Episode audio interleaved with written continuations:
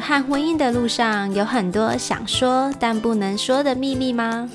欢迎来到妈妈咪呀，让我们一起聊聊关于当妈这回事。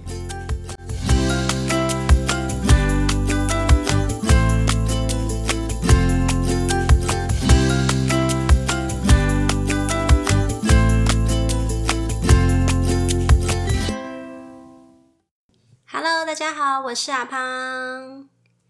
今天呢，要来跟大家聊一聊我小时候的黑历史。其实现在回想以前呢、也真的是干过蛮多。以我个人来讲啦，算是叛逆的事情。我国小到国中那段时间呐、因为我自己本身是单亲家庭的关系，所以通常下课时间，我妈都还在上班，那她都会把我送到安亲班去。大家应该都有听过这个名词吧？安亲班是连六日还有寒暑假时间都没有在休息，都是会收小朋友的。那我国小每天放学的时候啊，都会走到那个学校外面的围墙，有一个是补习班接送区，那边都会有补习班老师啊来接小朋友去补习班。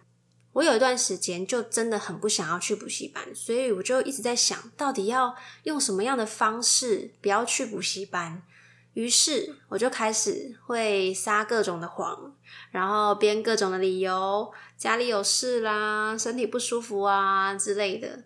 后来老师就觉得我因为我太常这样子请假，于是就会打电话跟我妈就是求证。后来我妈知道就是我都没有去补习班之后，有一天放学，她就看到我在房间，她就说：“你为什么都没有去补习班？”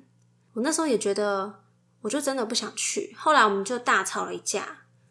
这一次应该是我第一次因为这种事情跟他起冲突，真的第一次为了补习这件事情跟他反抗。那因为我国小到国中都是在同一间补习班的关系，再加上我国小有过这个说谎请假的前科，所以我之后每一次要请假的时候，老师基本上他都会先打电话跟我妈求证一下。我印象最深刻是有一次。我在补习班上课的时候，当时我就一直觉得我很不舒服，然后我就举手跟老师说：“嗯、老师，我有点不舒服。”老师当下就说：“你是真的不舒服吗？还是你想要骗我说你想要回家？”那老师这样讲之后，我就想说算了，那我就继续上课。那后来我就越来越不舒服啊，我就只好跟老师说我想要下楼去量一下体温。我到现在都还记得老师当时他用那种极度不相信我的眼神，他说：“那你就去量啊，不要在这里浪费大家的时间。”后来呢，我就 OK 下去量完之后，确定就是发烧了嘛，我就拿了温度计上来给老师看。老师说：“所以你现在是要回家吗？是不是？”我说：“对。”他就说：“好，那你把你的平量拿出来，我看一下你昨天做的作业，我帮你改一下之类的。”我就拿给他，他边改，他就发现我评量啊上面错的地方跟一些学生的有点类似，他就觉得说我是偷抄别人的。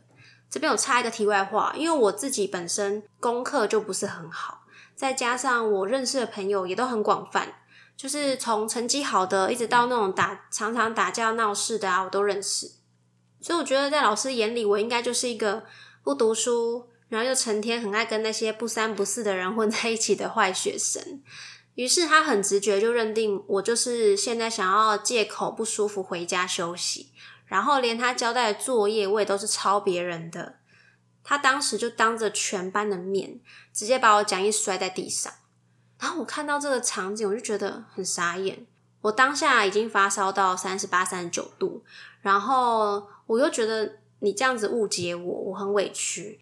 在最后，就是因为我被摔讲义，然后我不知道我当下是因为什么样原因，就是反正情绪很复杂吧。然后我就直接就回他，我就说讲义我不要了，我现在就要回家。然后就开始收书包，然后边收的时候，我我印象超深刻，因为我的位置距离老师超级近，我是坐第一排，然后老师的讲桌他的那个书桌刚好在我的前面。那时候我在收书包的时候，老师就在前面对着我一直大吼大叫，说我很没礼貌啦，我怎么样怎么样啦。然后我当时就是书包就收很快，我地上的讲义也没有捡起来哦，我就这样让它摆在地上。然后就直接要走出教室的门，然后开门的时候我超级大力，我就甩门甩超大力，就甩在那个墙壁上，bang 一声。然后要关门的时候我也 bang 超大声，很叛逆对不对？然后呢，我就走出去的时候还遇到我一个好朋友，他就说：“哎，你怎么啦？”我就也没理他，我就走掉。可是我其实边走回家的路上，我就在想说，我就真的很不舒服啊！为什么你还要在大家面前这样子？好像就是要让我难堪的那种感觉。不好意思，我们家就是最近在装潢，所以你们会一直听到“扣扣扣”的声音，见谅一下好吗？谢谢。好，这件事情之后呢，我就会开始三不五时的就跟我妈吵，说我不想要去补习班啦，我不想要就是每次都要写很多的讲义啊、评量啊什么的。就这样子，我从国小一直吵吵吵吵到我国中。然后上了国中之后，我妈呢，她还硬要我去上那个全科班。全科班大家应该都听过吧？就是她会补国英数、地理、历史，所有的科目她都会上。所以我基本上每一天都要去补习班报道，甚至有时候礼拜六、礼拜天还要到补习班去。那因为我发现我跟我妈吵这件事情没有用，她还是会把钱缴了让我去补习。于是我就开始直接翘课。放学的时候，我就直接跟朋友出去，一直到晚上，我回到家里，我也不理他，我就直接走进我的房门，然后把房门锁起来。然后刚开始，他就是知道我都会锁在房间里面，他会拿那个备用钥匙直接把我房门打开，然后就会一直要跟我对冲，就对了。他就是想要问我说：“你到底是怎样？你为什么都不去上课？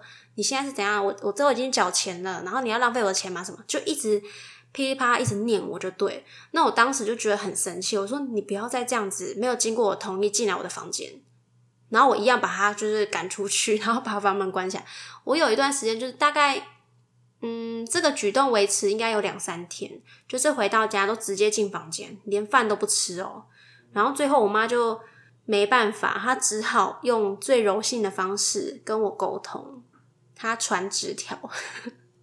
就是我在房间，然后突然看到那个那个房门底下，突然就是塞了一个纸条进来。我发现我妈就用写纸条的方式跟我沟通。我们大概有沟通了一两天左右，我们都是用传纸条的方式。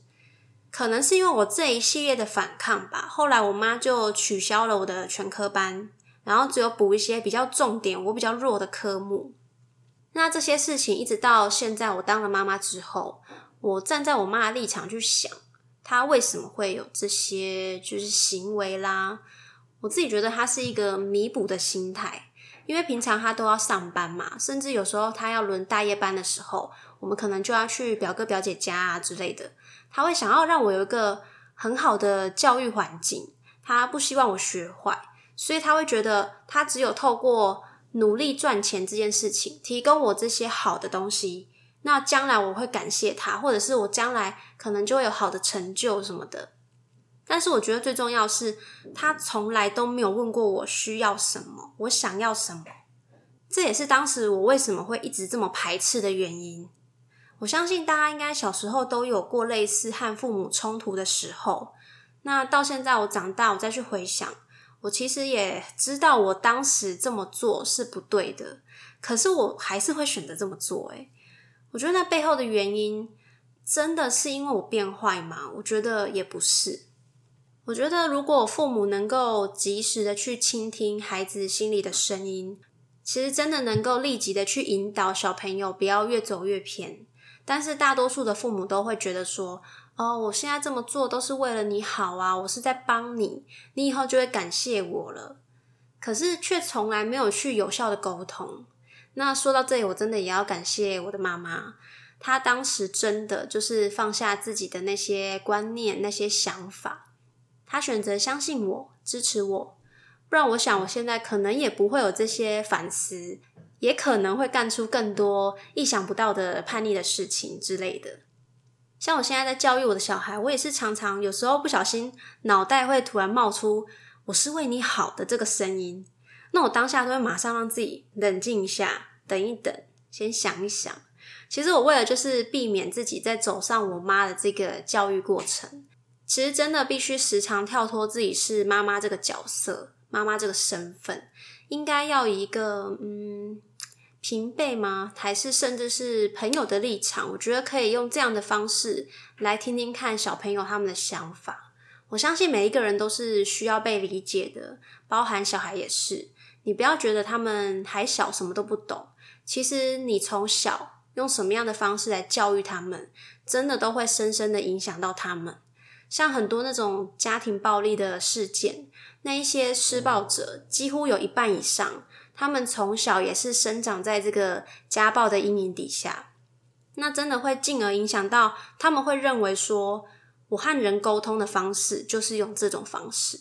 那有很多他可能不只是家暴，他可能会在情绪上面，嗯，会比较占有欲很强，或者是疑心病很重，或甚至是情绪勒索等等的。我觉得真正不要让孩子走偏，是你要试着去理解他，倾听他。放下你对他的高度期待，不管他选择什么样的路，你都要当他的后盾。这些话其实我自己也是时时刻刻在叮咛我自己。真的希望未来，在我的小孩不管是他求学或是求职的路上，我都能够当他们强而有力的后盾。今天就跟大家分享到这边，不知道大家听完之后有没有什么样的诶想法？你是不是也曾经就是，呃，跟你的家人啊，或者是跟你的父母亲吵架过？然后你也是有后悔过，觉得说当时怎么会有这样的想法？如果再来一次，你还会不会做一样的决定？